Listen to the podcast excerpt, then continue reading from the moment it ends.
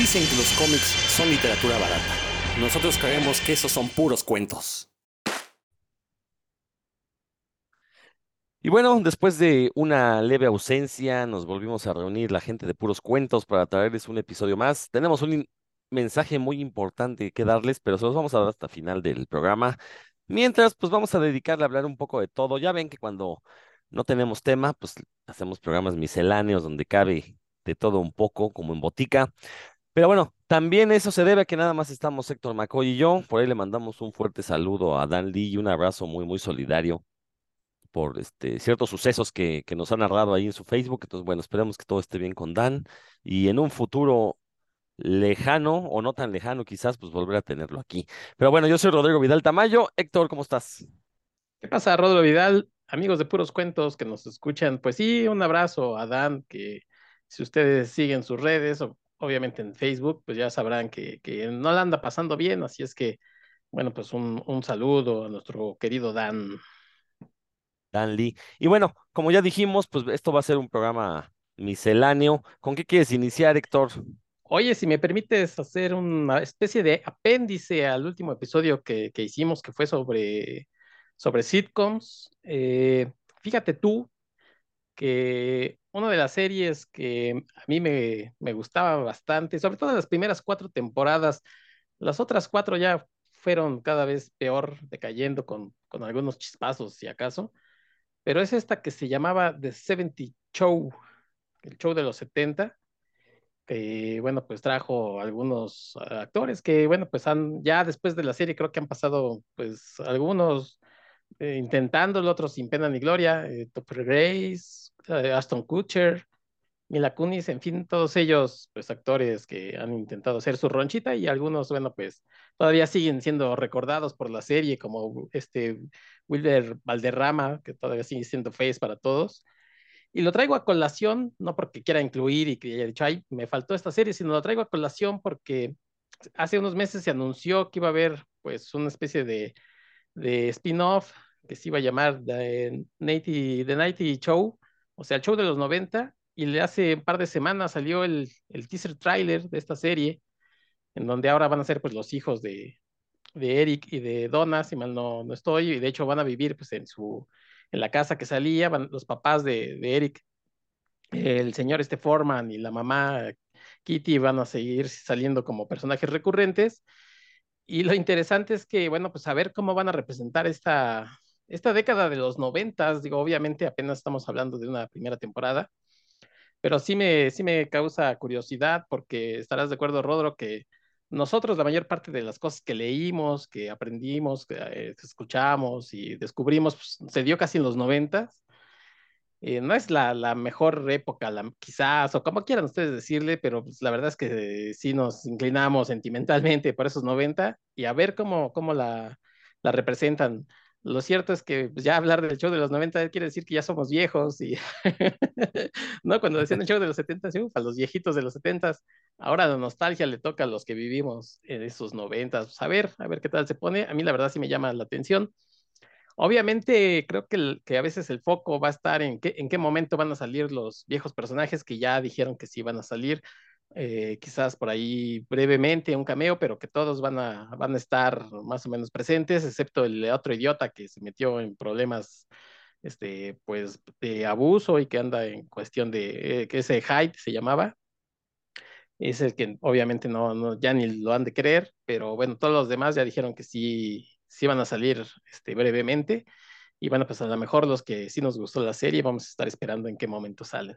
Pero bueno, ahí está la, ahí está la nota que te quería comentar, Rodro. No sé, no sé si tú llegaste a ver esa, esa serie y bueno, si, ¿qué opinas de esos años noventas maravillosos? Mira, no, yo no vi ni, ni la serie original. Uh -huh. eh, ¿Cuándo salió? ¿Finales del... Fue, ¿Ya fue en la primera década de este siglo o fue finales de los 90? Y ahorita te confirmo mientras Sí, este, porque ahorita que decías, no es que van a salir los actores originales, bueno, sí creo que hayan pasado 20 años entre una y otra, en tiempo real los actores van a tener 20 años más, ¿no? La verdad es que sí me parece curioso ese dato. Pero bueno, no te digo, yo no la vi, sé que fue muy exitosa, efectivamente. Sí, finales, perdón, que... perdón, sí, finales de los 90, en el 98 apareció la primera, el primer pues episodio. ya tiene 20 años. Exacto, y Precisamente. Te digo, duró ocho temporadas. Sí, sí, sí, no, entonces Siete, fíjate, ocho este, temporadas. O sea, es chistoso, ¿no? Vamos a ver una, una continuación de una serie en tiempo real, donde han pasado 20 años en tiempo real, ¿no? Sí, Entonces eso, la verdad, creo que está padre. Eh, sí, obviamente recuerdo la serie y la, la pasaban ahí en el canal Sony y pues ahí conocimos a Mila Kunis, quien sigue estando guapísima, eh, Ashton Kutcher, que afortunadamente, bueno, no me cae mal, pero ya afortunadamente está de capa caída. Al principio me caía muy gordo, pero después de ver el efecto mariposa, la verdad es que me, ya me, me dejó de, de molestar. Me, me- me gustó mucho su interpretación ahí. Este, y bueno, lo cierto es que, pues, creo que la- las carreras de esta, eh, de estas, de estos actores, quizás haciendo un lado a Mila Kunis, pero se han estado más basados como en los escándalos, ¿no? Ashton Kutcher, más que escándalo que anduvo ahí con Demi Moore y sí. este tipo de cosas. Eh, Pues este el decías, otro ajá, tonto de ¿es el de cabellos chinos? No, ese, ese es el que se metió en, en Ah, broncas sí, de, que, que, salía de marihuano, ¿no? En la sí, serie. exacto, Sí, ajá. exactamente, que era el más marihuanón y más serio, ese es el que tuvo una este, demanda por abuso sexual. Y No, pues, Topher. Grace, que se salió de la serie básicamente para ir a hacer Spider-Man 3, pues, que él era Sí. Venom, Eddie Brooke. Y fíjate que, bueno, yo sé que esto es impopular, mi opinión es impopular, pero a mí me gustó mucho la actuación de Topher Grace en Spider-Man 3. O sea, eh, bueno, a mí me gusta, en general me gusta mucho esa película, la verdad. Sí, sí le reconozco sus errores, pero no me parece Sí, mala en absoluto. Eh, y bueno, sí anda medio desaparecido Topher Grace. Creo que anda haciendo una serie en Amazon por ahorita, ahí, si por mal no estoy. anda. Sí, anda Hizo, haciendo. hizo esta hace, hace tres, cuatro años, salió en esta película del Klan, que él era líder, no sé si te acuerdas, con el hijo de eh, Washington, de este Denzel Washington, La de y el Adrian, Black Adrian, Klansman. Ajá, él era el líder del Klux Klan, Ah, no me acuerdo. que se Sí, entonces sí infiltraba, este, Adrian, ¿cómo se llama? Ajá, Adam Adam Brody. Brody, Sí, sí, sí, sí. ese, ese del de Star Wars. Ya. Y tuvo bastante, eh, llamó mucho la atención porque se hablaba de un tema bastante espinosón para los gringos, que pues, la mayoría son del Klux Klan. Sí, exacto. Entonces sí, sí llama mucho la atención. Y yo estoy de acuerdo contigo, ¿eh? De lo que dices del Venom. A mí me, me gusta más esta idea de que sea un tipo de la edad de Peter y cómo algo lo pueda eh, corromper. No, no, no que sea un tipo ya malo per se, este, y fortachón, y ok, pues ahí está Tom Hardy, ¿no? Haciendo Venom. Pero sí me llamaba la, la atención esta, esta idea de que fuera un tipo pues, más bien común y corriente, ¿no? Este, con, con algunas ideas diferentes. Es la idea original de Venom, la antítesis del hombre araña. Pues si vas a hacer una antítesis, tiene que ser alguien físicamente parecido al Peter Exacto. Parker, ¿no? Entonces, bueno, pero bueno, entonces, este, pues va a ser interesante ver. Yo, sinceramente, ya lo he dicho muchas veces en este programa, no soy fan de los años 90, aunque poco a poco he ido cambiando mi odio hacia ellos. Ya, ya no es odio, ya simplemente es un cierta incomodidad. Eh, no, bueno, lo que pasa es que es cierto, ¿no? Marvel y DC en los 90 fueron basura, hay que aceptarlo, pero hubo un montón de cosas en el cómic independiente que lo mantuvieron a flote, ¿no? Entonces, antes Sí, decía, es que los cómics fueron horribles, pero- porque Image también, la Image de los 90, ¿no? O sea, un asco. Pero bueno, sí, este, ¿qué sí, ibas a decir, perdón? sí, yo me refería más bien, no tanto a, a estas lecturas que tuvimos, ¿no? Que sí, algunas de ellas malas y otras que aún mal, que aunque malas, pues quedaron ahí en nuestros recuerdos, sino más bien de que fue como, como una década en la que muchas de estas cosas que empezamos a hacer, como leer cómics, yo por lo menos empecé a leer cómics gracias a lo de Superman, que se dio en los Sí, sí, sí, noventas, ¿no? totalmente. Entonces, este, ahí descubrí muchas cosas, el cine, pues de los noventas a lo mejor eh, ya tenía una inercia del cine de acción de los ochentas, pero algunas de esas películas de los noventas, o sea, me refiero más bien a ese descubrimiento, ¿no? Algunos temas de música que inclusive eh, seguramente yo descubrí algunas de mis bandas favoritas vienen de los noventas, de haberlas descubierto que ya no existían, pero bueno, pues ahí estaban, ¿no? Entonces, por eso es ese, ese recuerdo más, más que porque fue, por eso digo, este, y reafirmo lo que dije al principio, no fue la mejor década, pero pues ahí la vivimos, ¿no? Como No, pero por eso decía que te digo, o sea, yo le tenía mucho odio, ya no, ya, ya reconozco que hubo muy buenas cosas. Por ejemplo, yo la odiaba porque surge el grunge y el grunge hizo que, bueno, yo antes decía, ¿no? Que casi puso al borde de la extinción al heavy metal, Sí, pero no es cierto, eso nada más se aplica para Estados Unidos. De hecho, en Estados Unidos sí le dio una torre al metal. Desde los años 90 no hay una buena banda metalera gringa, no existe. Todo se pasó a Europa o Asia, eh, o a Latinoamérica. Entonces, este, pero este, bueno, entonces efectivamente los años 90 no fueron tan malos musicalmente, fueron malos para Estados Unidos, ¿no? Que, que, que de hecho es cuando se da esta transición al modelo japonés de eh, explotar a un artista cinco o seis años, máximo 10, y abandonarlo, ¿no? A diferencia de lo que veníamos de los 70, 80, cuyas bandas siguen existiendo. Eh, entonces, bueno, a eso me refería, ¿no? Pero bueno, va a ser interesante ver el show, a ver cómo lo, cómo reflejan esta serie. A ver, quiero ver los chistes sobre grunge, a ver, ojalá hagan chistes sobre los, los este, suicidas del grunge y cosas así, ¿no? Eso la verdad es que va a estar bastante bueno. ¿Y tú sabes dónde se puede ver la original? En Netflix. ¿Está, en Netflix? Ah, pues en a ver, le voy a echar y de hecho ahí va a aparecer esta, esta spin-off o Ah, continuación, como le quieran llamar.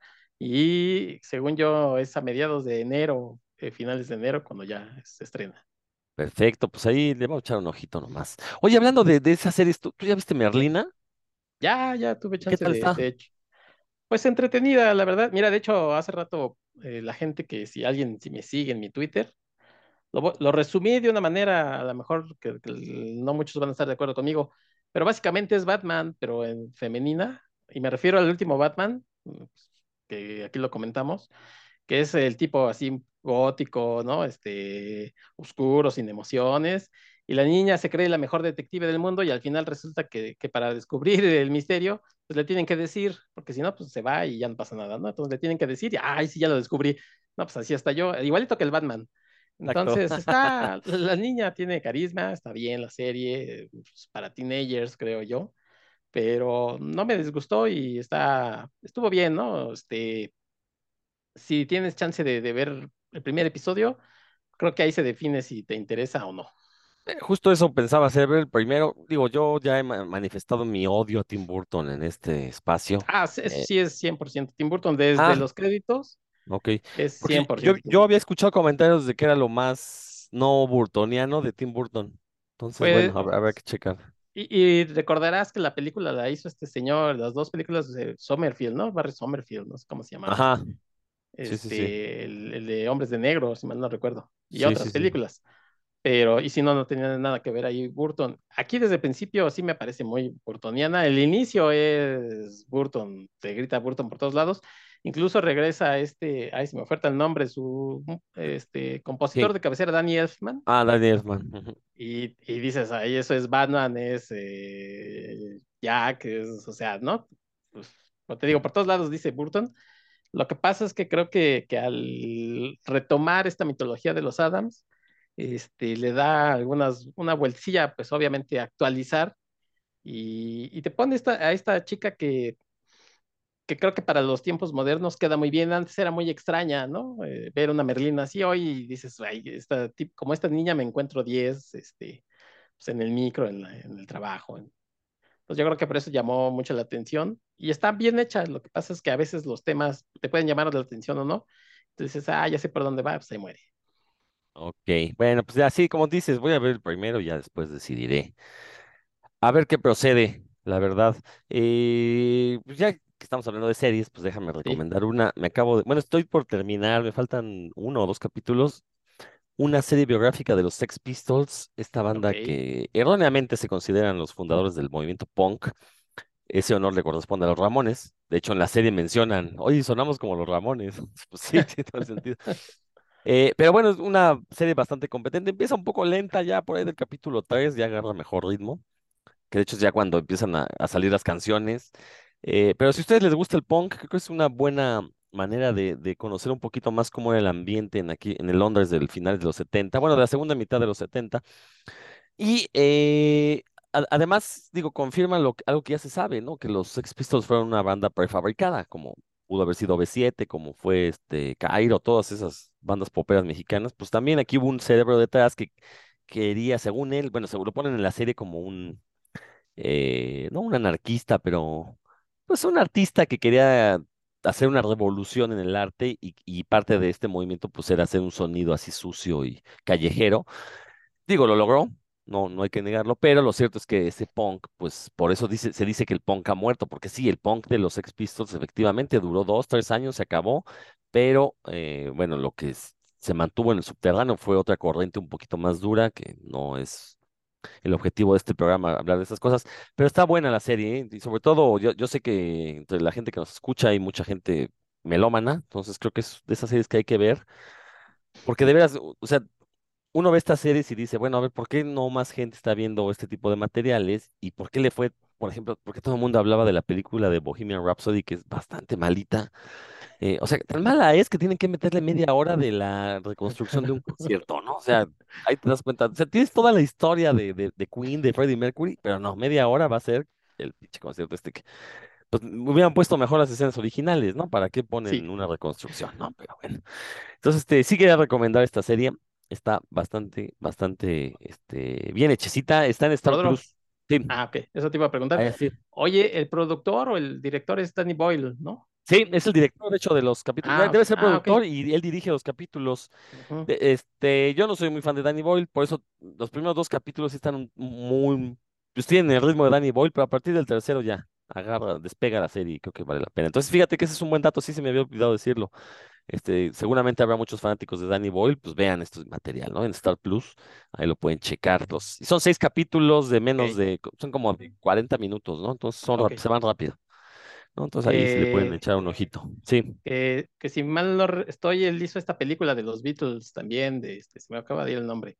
Ah. Donde, que no. sí, ¿no? Donde este, el chavo este tuvo un accidente y después resulta que el único que lo recuerda es él, Ah, no, no, no, él, él no ¿No? la, no sé si la produjo, pero no, no la dirige él. ¿no?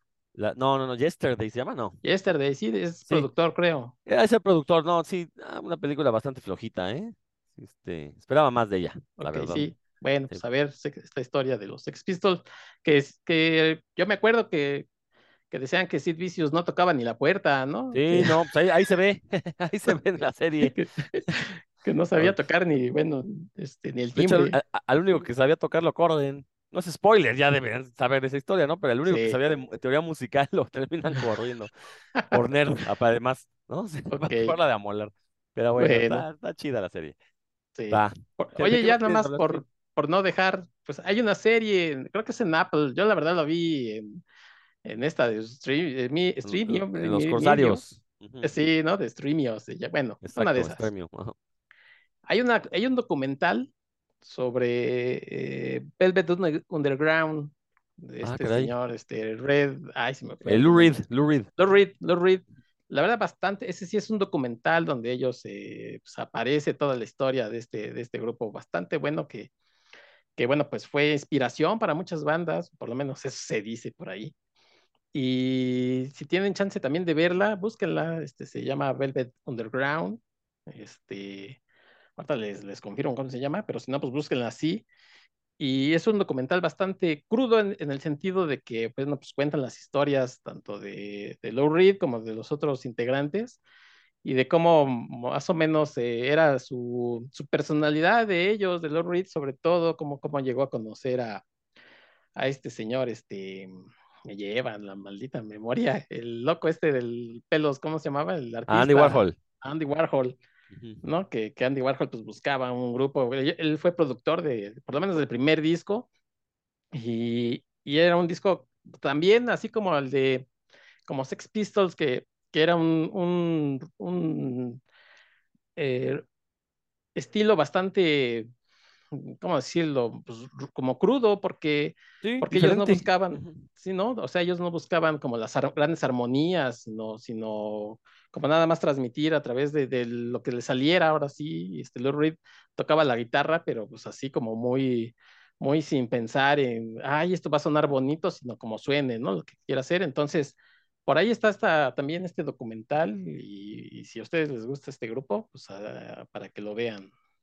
Sí, fíjate que, o sea, lo que intentaron hacer Velvet Underground era llevar el arte contemporáneo a la música. Por eso suena tan extraña. Sí. Es el equivalente a ver las pinturas de Andy Warhol, ¿no? O sea, sí. una lata de Campbell's de colores, pues, pues, eso hacía Velvet Underground con la música, ¿no? Entonces, sí, sí fueron influyentes porque pues demostraron que no había como limitaciones creativas para escribir música, entonces a final de cuentas, pues, sí. eh, eh, sobre todo en, los, en muchos de estos grupos de la nueva ola de los años 80, como Talking Heads, tiene una gran influencia de Velvet Underground, ¿no? Obviamente mucho más comercial, y, Ah. y, no digo comercial peyorativamente, ¿no? O sea, es mucho más fácil escuchar a Talking Heads que a Velvet Underground, es cierto, pero ahí se ve la influencia, ¿no? Era un, era un pop, un rock pop muy, este, pues sí, este, sonaba muy fresco, que intentaba romper ciertos, este, ciertas fronteras, ¿no? Entonces, Cánones sí, musicales. O sea, exacto, entonces fíjate sí, que, así, que, y, perdón, sí. sí. se llama The, The, Velvet Underground, Entonces, Ok. búsquenla. La verdad es que yo sí se los recomiendo si les interesa. Está en Apple TV, pero bueno, si no lo tienen, pues búsquenlo por ahí. Yo así lo vi. Y si les interesa el grupo, pues ahí encontrarán un documental muy bien armadito sobre, sobre las andanzas, e inicios de, de sus integrantes, lo que fue, digamos, su éxito y su decadencia.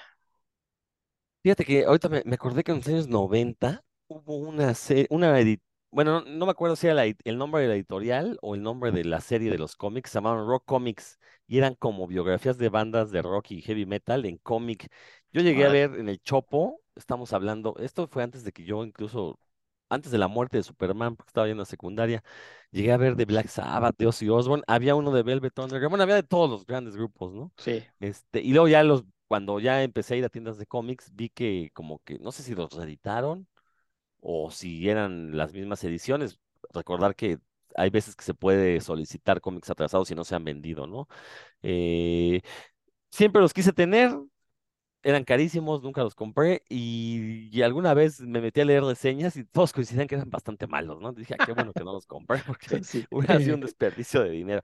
Sí, Obviamente cuando tienes 14, 15 años y lo ves, dices, ah, lo quiero, todo chido, sí. Sí, son como esos, también esos que esos que eh, publicaron aquí en México que se llamaban Rock Mortis, que eran como biografías de artistas de rock que se habían muerto, ¿no? Por ahí salió uno de Kurt Cobain y de Jim. Morrison.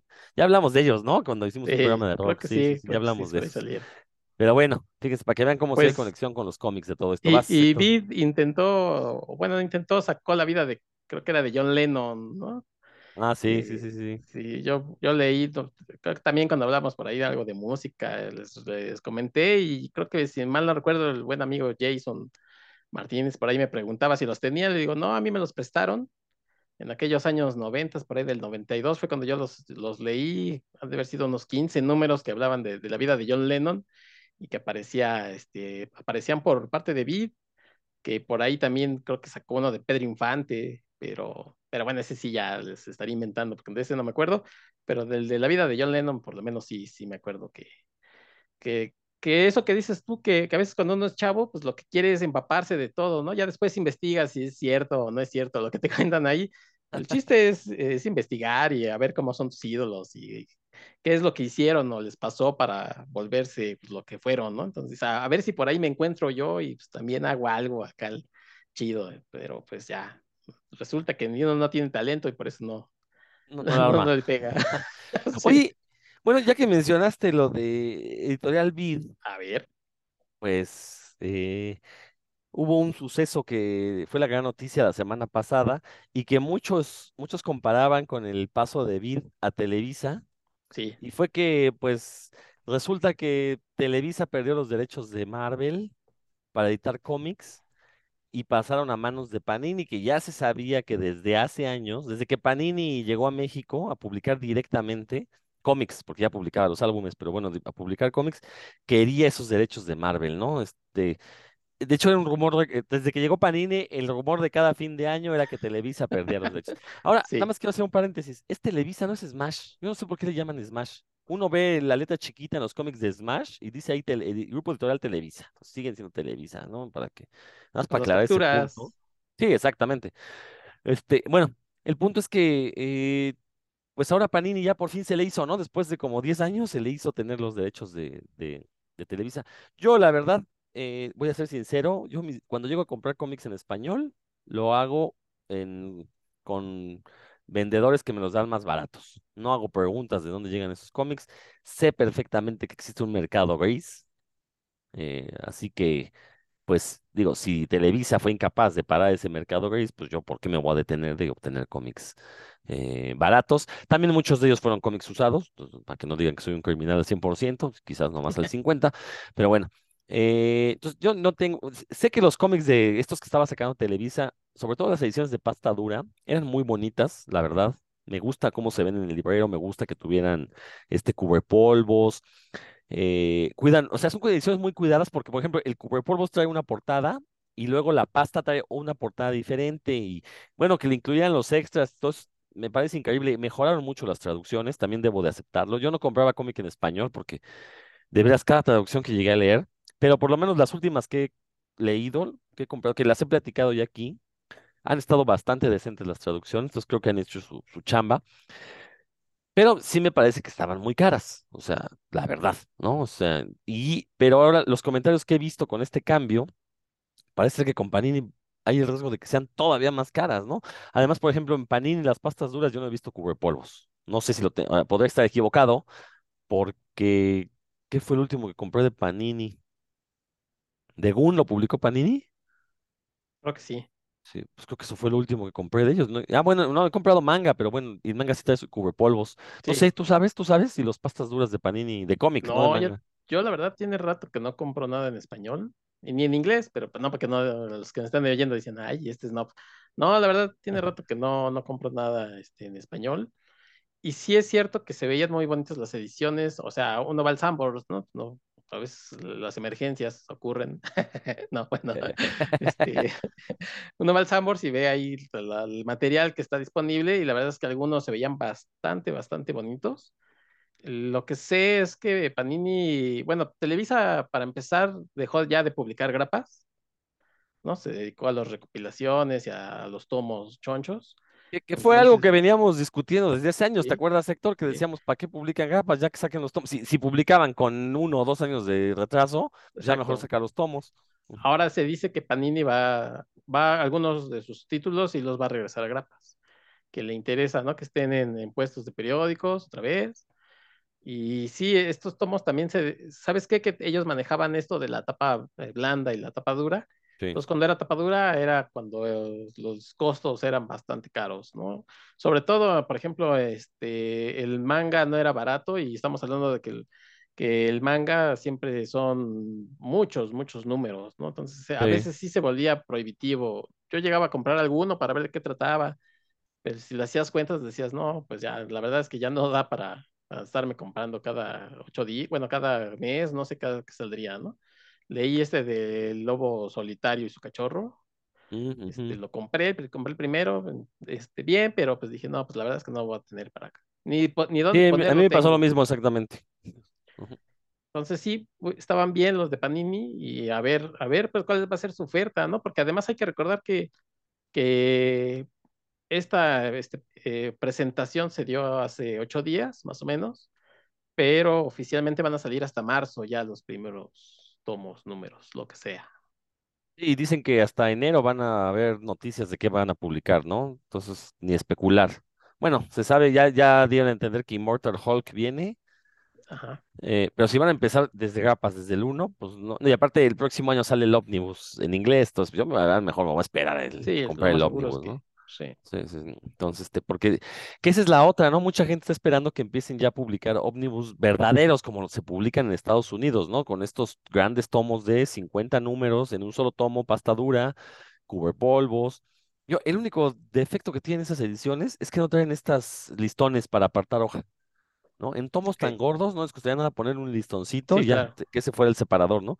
Pero bueno, este, Como, mira, como, que traigan algunas cosas como en España, porque pues hemos visto también ahí lo que se hace, este, si, si la calidad es parecida, pues también va a ser, creo que muy buena. Lo que pasa es que allá en España, pues ya todo es toda una tradición y sacan cosas, cosas, cosas. ¿no? Y Aquí se compran, o sea, la gente compra.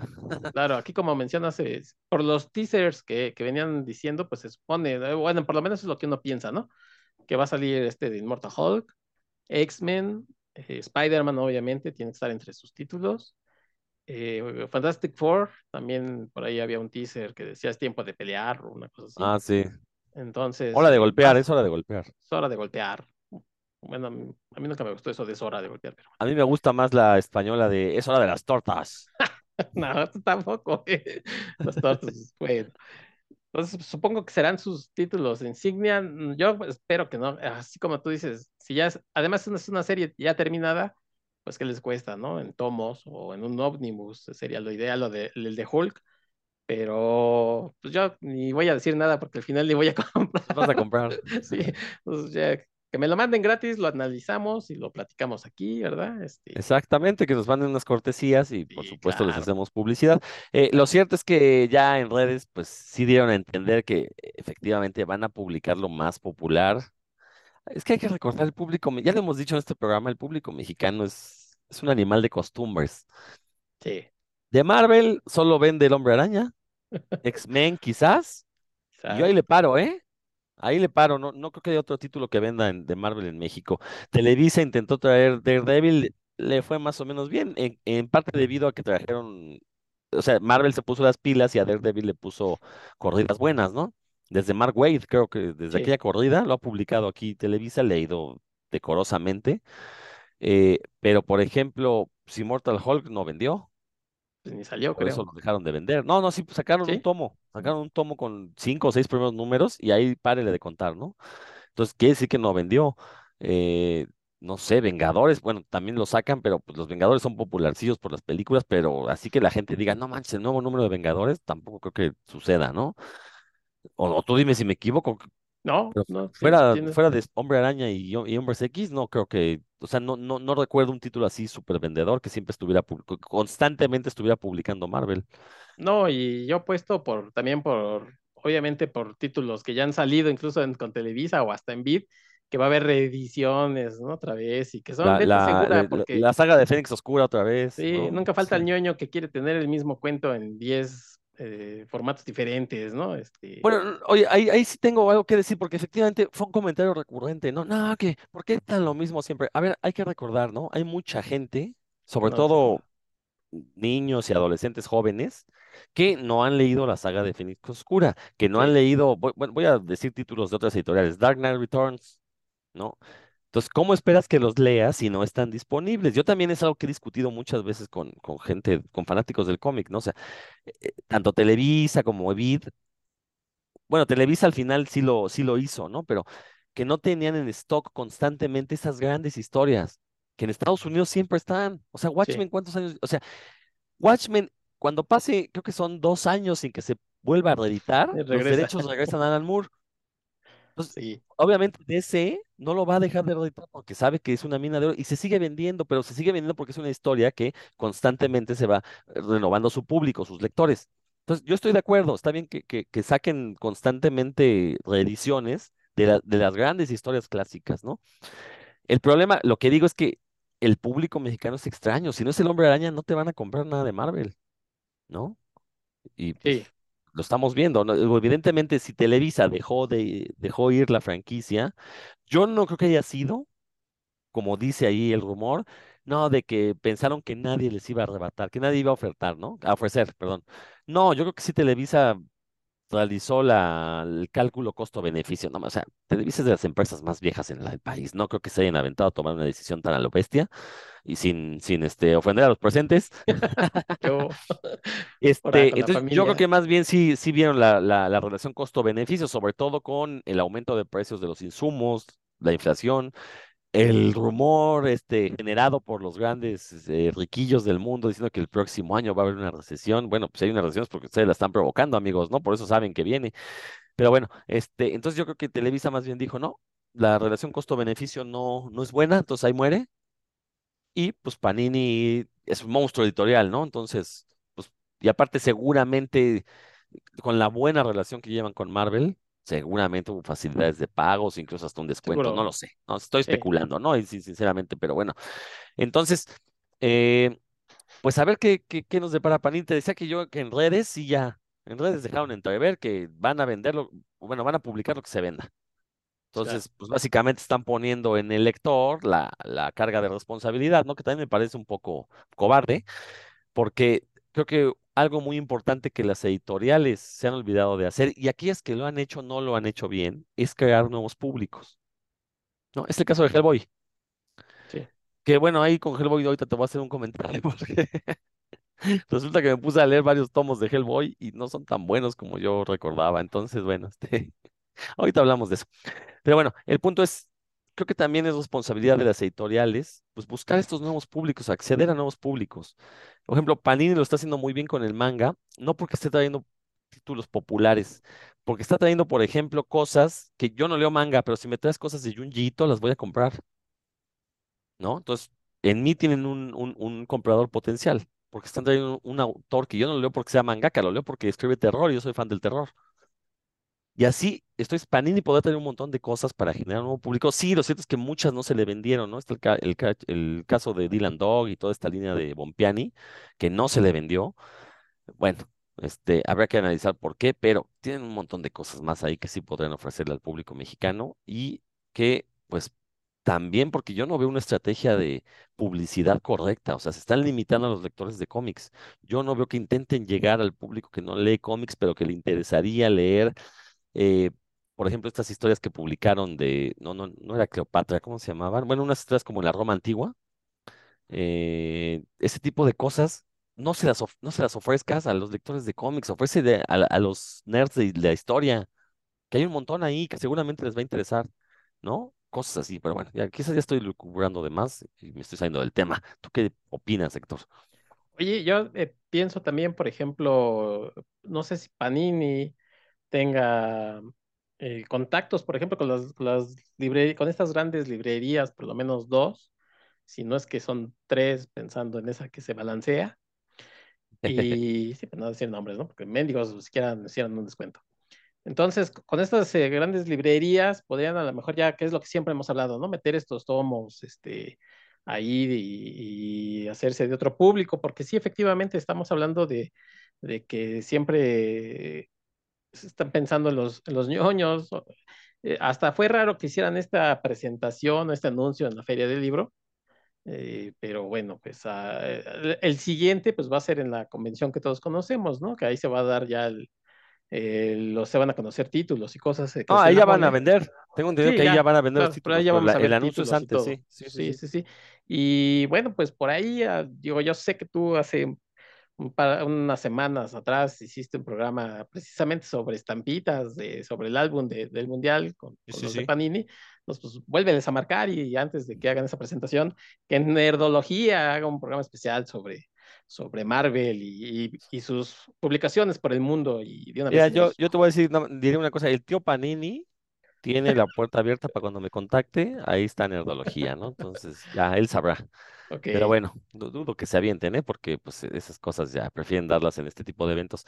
Que qué bueno que mencionaste la mole, porque ya para zanjar esta cuestión, que insisto, estamos en la oscuridad, como ya tú y yo dijimos, no compramos cómics, no sabemos si son ediciones mejores. Este, oye, nada más, Alberto Calvo sigue traduciendo para Panini. Sigue traduciendo para Panini, de hecho tuve una plática con él y dice que al que sin seguridad, este, porque todavía no hay como o más anuncios o no le han dicho, eh, que ya lo hicieron, que traje- traían el material en español, el de España, y lo que hacía era como escarbarle, quitarle algunas palabras muy, muy Hostias. locales, Ujú. hostias, el os, o no, pues, otros, cosas así y cambiarlas y entonces para no pagarle como al traductor, a alguien, un corrector de estilo, pues le, les cambiaba, ¿no? Entonces todavía no sabes si van a traer material para que lo traduzcan directamente al español o nada más corregir el estilo de, pues ya en castellano. Te te soy sincero, yo me quedaría con eso de la corrección del estilo, ¿eh? Las traducciones españolas no son tan malas y pues sí se ahorran una lana. Ni modo. Sí, Digo, en detrimento de los traductores, ¿no? Pero bueno, pues ya, ese ya es, ya, ese es otro tema. Pero bueno, este, ya que mencionaste la mole, pues otro de los chismes de la semana fue este aumento de precios en sus mesas para los autores, Sí, obviamente autores mexicanos. Eh, y resulta por ahí que alguien hizo la comparación con la Comic Con y es más caro ir a la mole que ir a la Comic Con. Ay, hijo. Entonces, este, pues sí están ahorita metidos como en un pequeño escándalo. Por ahí Dalia Candelas, quien ya ha estado en este programa, pues hizo una publicación precisamente mencionando todo esto y por qué decía que no iba a ir. Eh, digo, y no nada más es la cuestión de los precios, porque nunca va a faltar el soquete que venga a decir, pues es que son pobres y no pueden pagar, ¿no? No, no se trata de eso. ¿no? O sea, la mole constantemente ha tenido un maltrato hacia los autores. eh, sabemos perfectamente que gente dentro de la organización, y no nada más el que supuestamente ya no está, que yo sigo sin creérmelo, eh, bueno, han, han tenido comentarios de, de odio, tal cual, ¿no? Racistas, misóginos, homófobos. eh, digo, a mí ahorita uno de los que están ahí en la mole, pues me tiene bloqueado en Facebook porque constantemente yo le señalaba cuando decía, sobre todo, cuestiones misóginas y homófobas, ¿no? Entonces, este, entonces, digo, sabemos que la gente no es perfecta, pero si eres un evento que te dices que apoyas a la escena nacional, este, pues creo que no, o sea, que les cobres un poquito menos, que les cobres un poco más, pues creo que sí marca una diferencia para este tipo de apoyo, ¿no? Sobre todo porque en realidad tu negocio no está tanto en lo que cobras de las mesas, sino en pues los espacios publicitarios, la venta de boletos, todo ese tipo de cosas. Ya esto de las mesas, pues podrías tomarlo como pues una promoción para precisamente tener gente que te va a llevar contenidos de una u otra forma, ¿no? Entonces, este, ahí revisen la publicación de Idalia Candelas, creo que es pública, si mal no estoy. Está bastante buena. Y ya, pues ya vi varios ahí autores que están diciendo que sí, que ellos tampoco van a ir. Ahora, también creo que se tardaron, ¿no? En hacer este boicot y que lo hagan por la cuestión del precio, pues también creo que, se, insisto, creo que ya es algo tarde.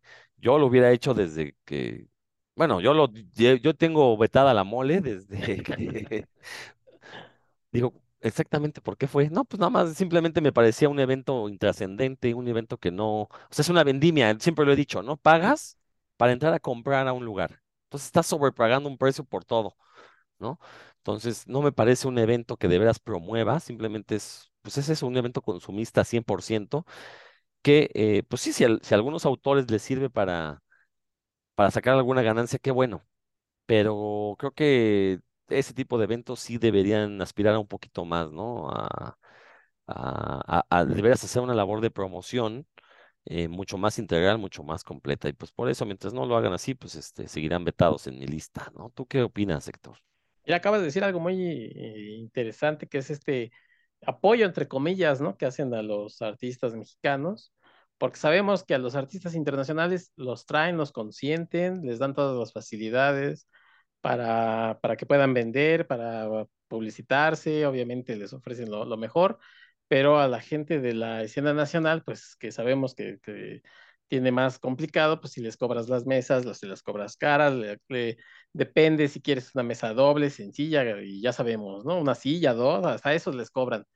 Entonces, eh, pues sí, o sea, publicítate, decir, este es un, un, evento, este, pues para vender, o aquí no somos hermanas de la caridad, pero luego no salgas a decir que, que apoyamos, ¿no? Pues eso sí es como, como incongruente. Entonces, eh, para mí también yo sinceramente ya no he pagado un boleto desde hace muchos años. Eh, sí he entrado a la mole, es gracias a, pues sobre todo a Carlos Rambert, a quien siempre le he agradecido, pero yo ya no pago un boleto, me parece prohibitivo este, que una familia de, de cuatro integrantes, por ejemplo, pague 1.200 pesos, o sea, por un día, ¿no? O sea, así bajita la mano, 1.200 pesos, pues la verdad es que y además pensando en que ya de entrada este, pierdes este dinero y luego este, tu niño a lo mejor quiere este, pues una figura, una playera, no sé, ¿no? Un tomo de estos de los que hablamos y ya, te, ya tienes que irte, pues no sé, con 4 o 5 mil pesos, ¿no? Este, y pues, ¿quién tiene hoy 4 o 5 mil pesos para gastarse en un día? Yo creo que, que muy poca gente. Entonces, a lo mejor replantearse, yo sé que la mole lo que busca pues, es sacar dinero, porque por donde sea, porque pues de eso vivirán, y está bien, o sea, no, no estamos este, quitando nada lo que es su negocio, pero pues que se decidan, ¿no? Y que digan, ¿saben qué? Ya no nos interesa tampoco la gente a la que no vende, porque esa es también una realidad, son poca la gente a la que se le acerca. Yo cuando voy y repito, esto, llego a estar con Carlos Ramer, pues siempre veo a los mismos ofreciendo más o menos las mismas cosas, ¿no? Entonces, es complicado eh, que la gente se acerque y compre algo. Este, algo diferente a lo que van a, buscar, ¿no? ya sea de los artistas internacionales y que se ha convertido también en un escaparate para, para influencers, para youtubers. O sea, ha cambiado mucho la mole y, si ya no les conviene, yo creo que sería más honesto decirles, ¿saben qué? Ya no nos convenga que vengan, ¿no?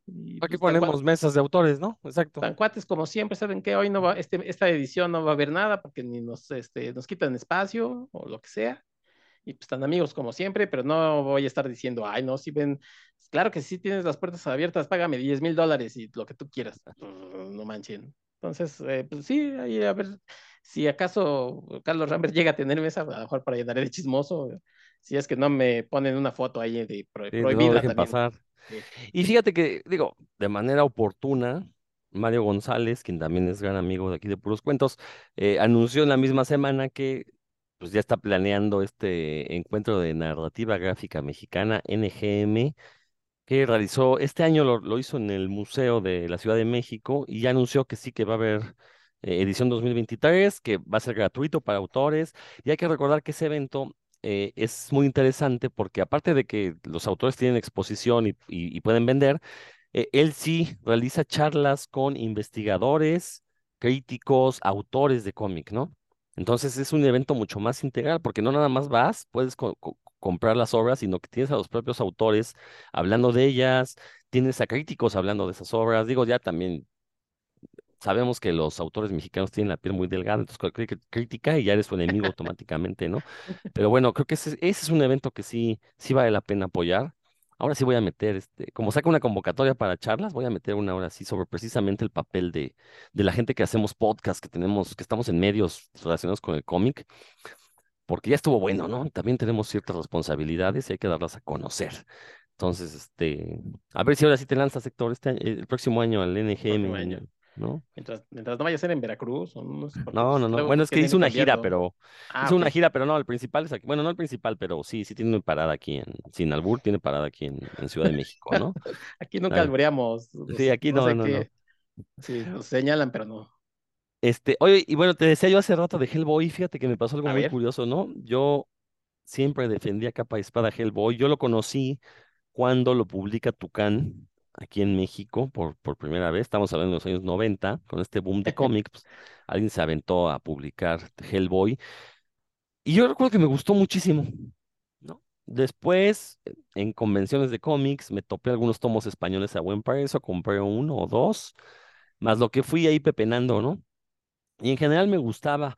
Bueno, a lo largo de este año me fui topando con tomos muy baratos en varios lados, ¿no? To- Estoy hablando de que me costaron, el el más caro me salió en 100 pesos, en tanto en inglés como en español. Eh, y bueno, pues el, ahora este, tengo la mala costumbre, yo nada más puedo leer en movimiento, pero el otro lugar donde leo pues es en el baño. Entonces aproveché para el baño meterme estos tomos, dije, "Ah, pues me leo una, una historia, una historia. Si, si el tomo trae cinco o seis historias o seis o seis números, pues en cinco o seis idas termino, ¿no?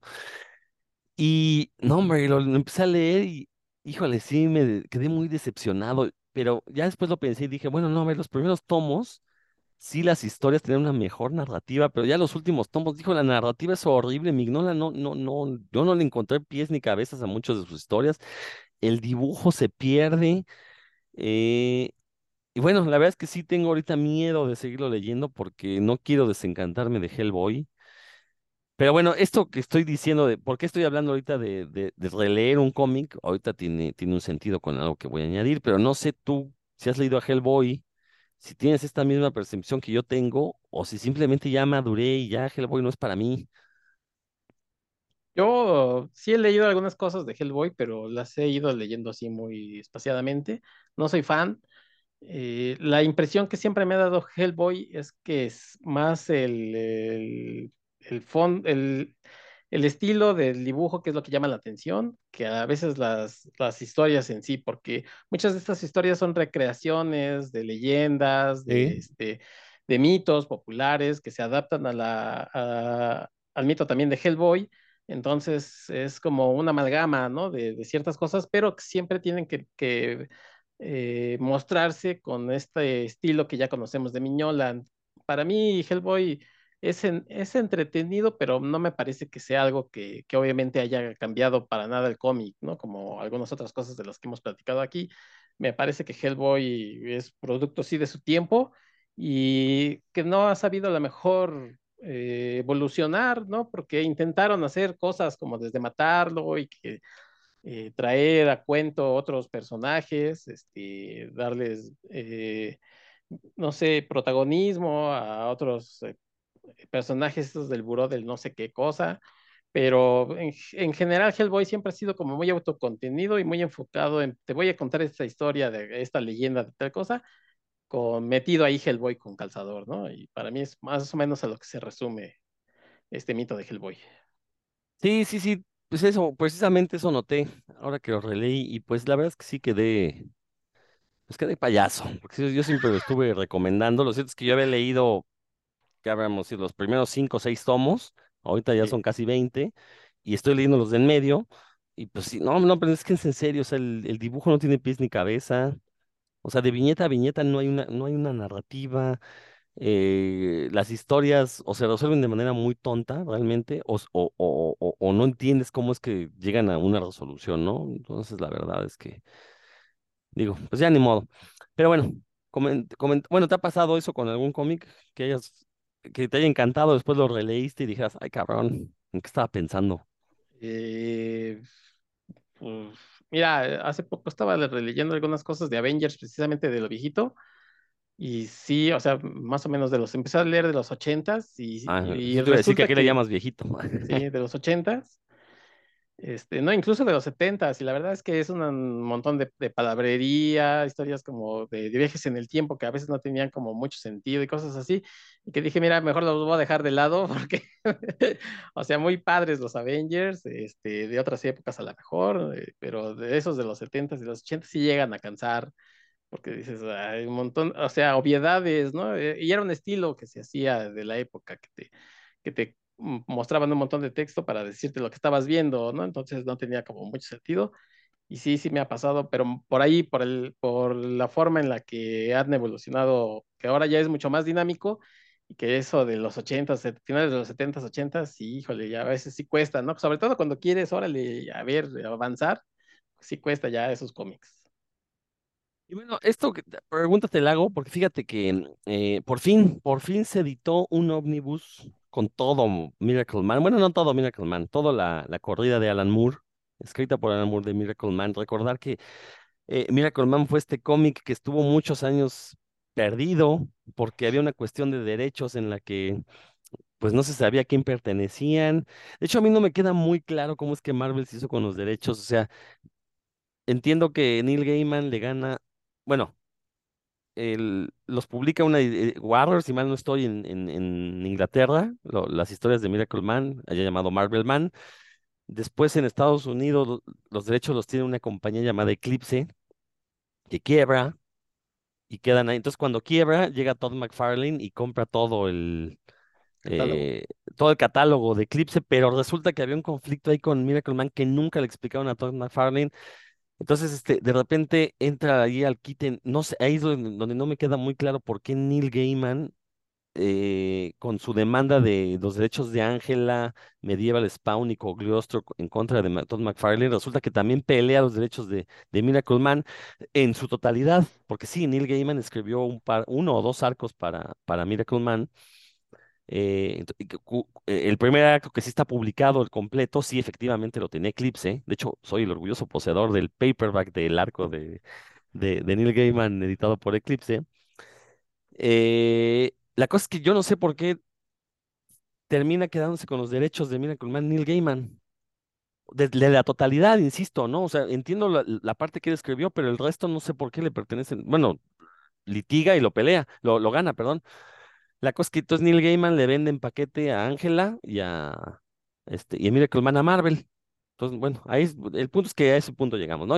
Marvel lo publicó hace unos años eh, la promesa es que iban a publicar todo y que eh, Neil Gaiman iba a terminar ese segundo arco del cual existen guiones, ex- existen bocetos, páginas dibujadas, pero nunca se publicó.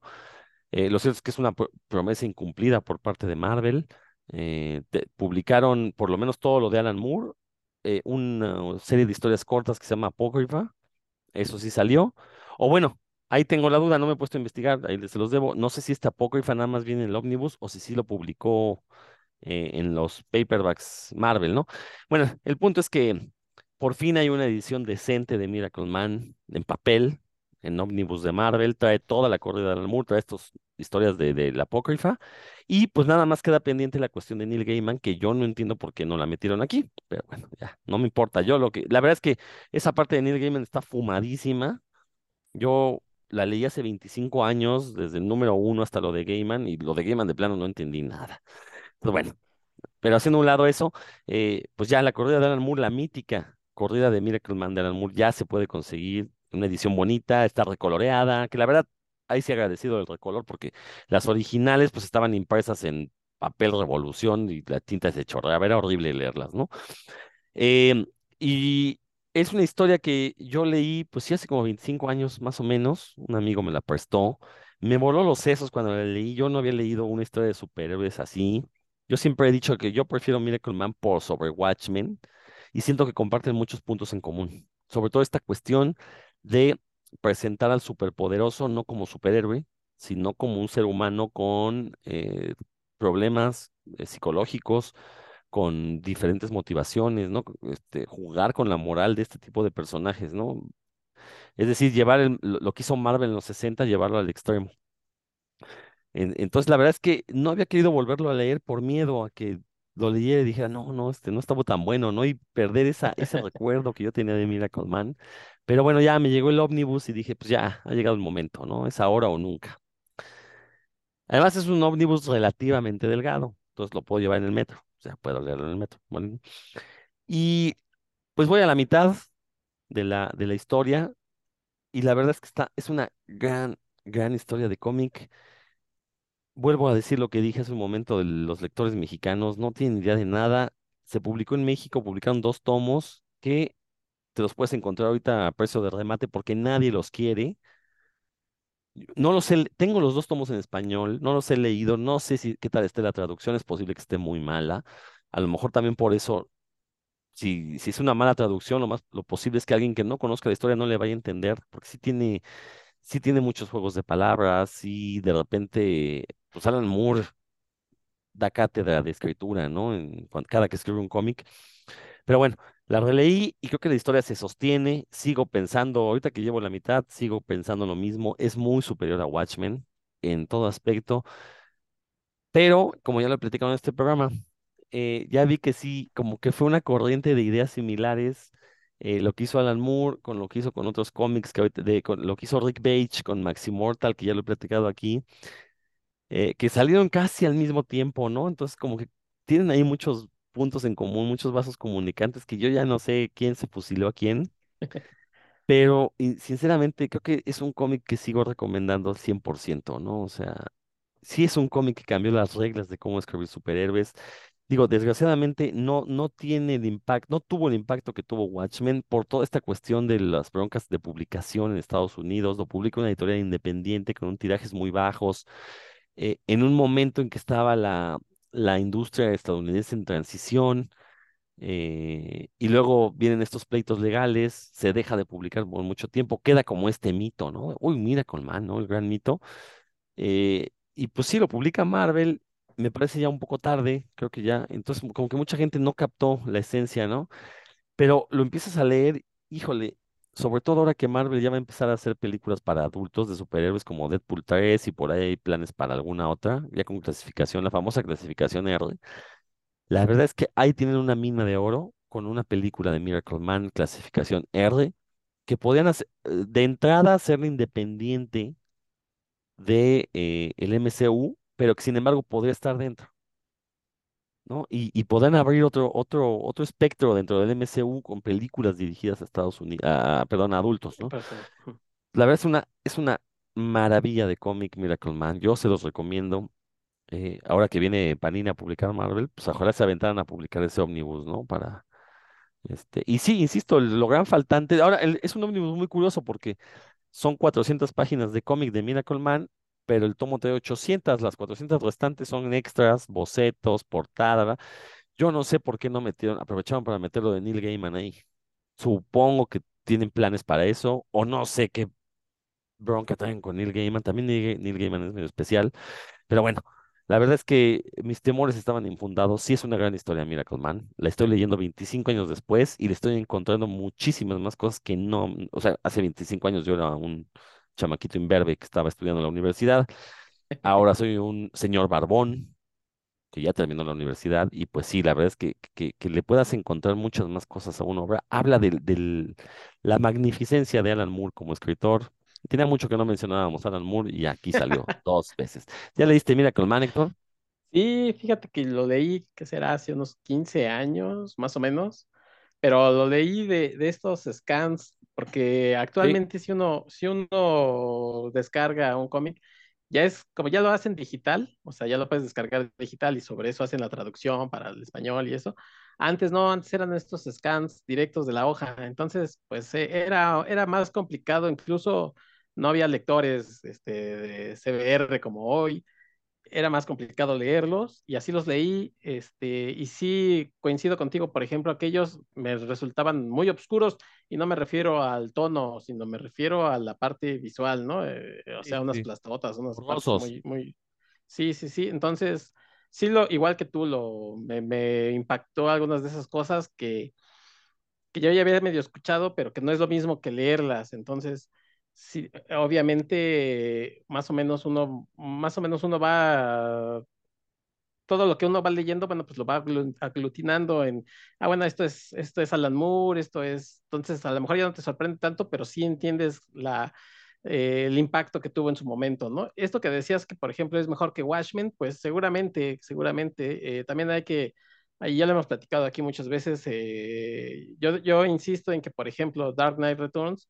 es una obra que, de, la cual se ha abusado eh, o sea, las imágenes se han abusado de ellas, pero que el, el tema ya ha quedado como muy eh, eh, atrás porque está muy enfocado en un contexto específico.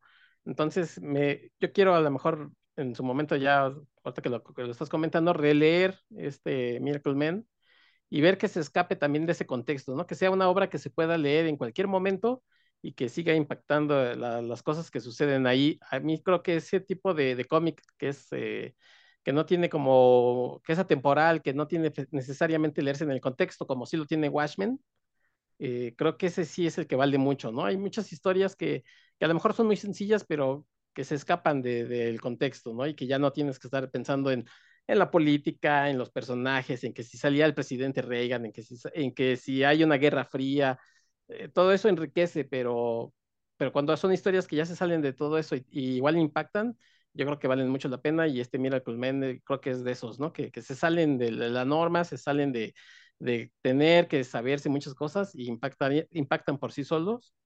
Esto que comentas de una adaptación al cine, bueno, pues estaría muy, muy padre, pero quién sabe si, si Marvel tenga ganas, ¿no? De, de hacer una historia adulta. Eh, eh, en, el, en, el, sentido de, de, la inteligencia para que sea adulta, no nada más mostrar imágenes gore o, Peleas, violencia por violencia. No, no, eso no, sino, sino llevar a un escalón más y que la gente reflexione estos poderes que, que tiene Miracle Man. Sí, y sobre todo porque en la semana también Tom Brevoort es considerado el, eh, actualmente el empleado que lleva más tiempo en Marvel, más longevo en Marvel, eh, sí mencionó que, que, que sí hay planes para meterlo al universo Marvel en los cómics, a los Vengadores. Ahora, la verdad es que sería complicado. Eh, digo, yo, por ejemplo, siempre he sentido fuera de lugar a Sentry, ¿no? Eh, Sentry es un personaje que también su miniserie original es, tiene un tono bastante oscuro, está, y, y de veras es un personaje muy conflictivo psicológicamente, entonces meterlo en Los Vengadores, pues sí, como que está fuera de lugar. Igual, este personaje de Miracle Man, bien llevado, no podría caber, ¿no? Pero, pero sí daría como para hacer historias de, eh, no sé, superhéroes contra eh, gobiernos que quieren fabricar sus propios super, superhumanos, eh, incluso historias de superhéroe contra superhéroe, ¿no? ¿no? No ponerlo como el héroe, no querer meterlo que forme parte del equipo, pero sí para hacer otro tipo de comentarios, ¿no? Entonces, no sé qué vaya a pasar, pero mientras tanto, este ómnibus es una joya, ya duermo junto con él, la verdad lo estoy disfrutando muchísimo. Y pues esperar a ver si en algún momento Santa Claus o los Reyes Magos nos hacen el milagro y que se publique todo lo de Neil Gaiman, todo absolutamente, o que Marvel ya se aviente, como prometió en un momento, terminar esa corrida de Neil Gaiman, ¿no? Que este, digo, seguramente Neil Gaiman ya ni se ha de acordar de lo que quería escribir, pero bueno, pues más vale, más vale tenerla que sí. no. ¿Qué pasó, Héctor? ¿Algo más? Oye, nada más, pues que esto que comentas, si, si metieron en algún momento a Conan en los Avengers. Ah, cierto, no sé, tienes toda razón. No sé cómo estaba la historia, ¿eh? la verdad, tampoco la leí. Pero porque no le fue a... bien, porque no, no, duró tanto, ¿no? Sí, no, ni idea, pero pues ver ahí a Conan con Avengers, pues como que choca, ¿no? Y pensar siempre es como, como darle popularidad, o no sé qué piensan de si mete este personaje, ahora que ya podemos, mételo. Eh, Sentry sí es un personaje bastante oscuro, pero por ejemplo, si necesitas un Superman, pues yo preferiría al este del, del ¿cómo se llama? Escuadrón Supreme. Ajá, de ese. Uh, Hyperion. Hyperion, ¿no? Es más Superman este, que, que Sentry, por ejemplo, ¿no? Este, aunque por ahí los dos beben de, de Superman, pero prefiero a Hyperion que, que a Sentry, que, que tenía este, esta idea de que era un super, el primer superhéroe Marvel y después dijeron, bueno, la verdad es que no es cierto. Es todo un rollo ahí también. A ver, a ver qué sucede. Sí, a ver, a ver qué pasa. Pues bueno, Héctor, si no, no hay más temas, ya llevamos una horita, entonces creo que ya podemos ir deteniendo este y pues darles la noticia que, que les dijimos al inicio. Eh, eh, digo, la vida nos ha llevado por diferentes caminos a todos los participantes de este, de este podcast. Originalmente éramos cuatro, después quedamos tres. Ahorita, desgraciadamente, nada más somos dos. No, no nos hemos peleado, no hemos tenido diferencias creativas. Simplemente, pues llega un momento en la que hay otras obligaciones y pues tenemos que dar un paso al costado.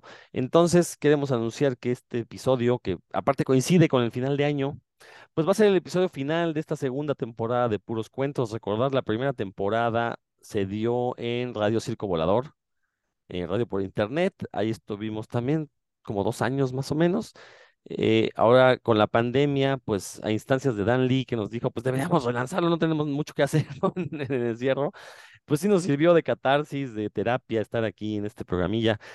Eh, y lo cierto es que eh, yo debo de aceptarlo, pues ahorita mi trabajo es hacer programas de radio, entonces de repente como que hacer programas eh, fuera de lo que, de lo que es mi trabajo directo, a veces sí se me llega a complicar, de repente no tengo tiempo para investigar o simplemente la creatividad la enfoco hacia los, los programas para los que tengo una obligación. Y sí, la verdad es que siento que he dejado de lado un poco puros cuentos. Entonces, pues vamos a hacer una pausa. Puros cuentos, termina esta segunda temporada, pero pues, en algún momento regresaremos renovados. No sabemos cuándo, puede pasar uno, dos, tres años, cinco a lo mejor, no sabemos. Pero lo que sí es una promesa, Héctor, y pues te voy a comprometer aquí al aire, es que pues sí, sí vamos a regresar en algún momento, ¿no? Ya renovados, esperemos ya con equipo completo. Eh, digo, siempre ha sido un placer charlar contigo, Héctor, con Dan, con Roberto, con todos los invitados que hemos tenido. Eh, y bueno, pues digo, a final de cuentas creo que va a ser un descanso que nos va a caer muy bien porque cuando hagamos la tercera temporada, pues ya tendremos una larga lista de temas. Tendremos también muchísimos cómics más leídos, películas más vistas.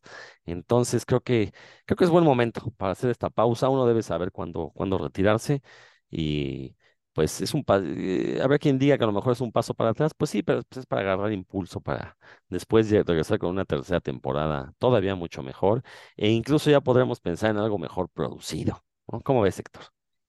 Sí, yo coincido contigo, a veces eh, pues tenemos otras, otras cosas que hacer, se ha notado porque los temas de cómics han, han quedado un poco relegados, eh, no es que fueran lo, único en lo que pensábamos, pero obviamente al llamarse puros cuentos, la idea era analizar el, el cómic eh, de la forma en que ustedes ya lo conocen, ¿no? No, no solamente platicar historias, y decir, ay, ¿quién ganaría? Superman a Hulk, ¿no? Eso lo hacen otros, sino aquí tratábamos de dar otro punto de vista con las herramientas que cada uno tenía, con las herramientas que, siempre nos aportaba Roberto o Dan, eh, desde luego Rodro, que siempre este, nos impulsaba a, que los temas fueran diferentes y que ese enfoque fuera diferente a lo que se podía encontrar en otros lados.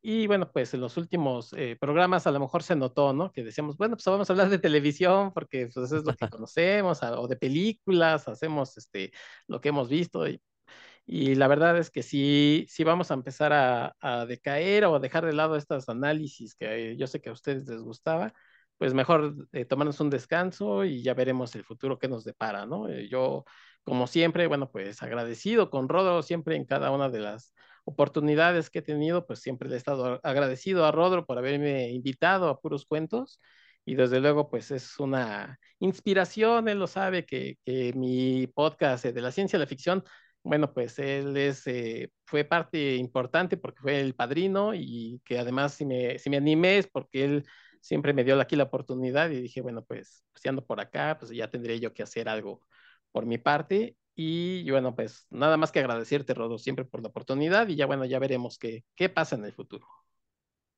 Obviamente, pues el agradecimiento es mutuo. Este programa no se pudo haber hecho sin un equipo que lo hiciéramos. O sea, eh, eh, digo, y mencionar a todos los que han estado, ¿no? Valentín García, Rebeca Rebeca Salas, que en algún momento formaron parte en la primera temporada. Tú te integraste también en, aquella primera temporada, para esta segunda.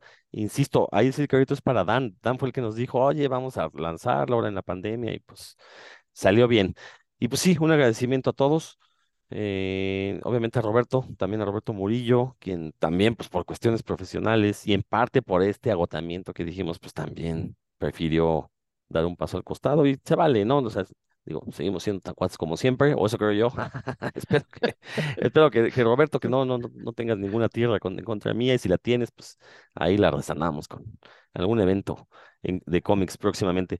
Pues bueno, pues les deseamos, yo, bueno, yo les quiero desear un muy feliz año nuevo, que pasen estas fiestas a todo dar, que el siguiente año, pues, si tienen algún proyecto, láncense a hacerlo.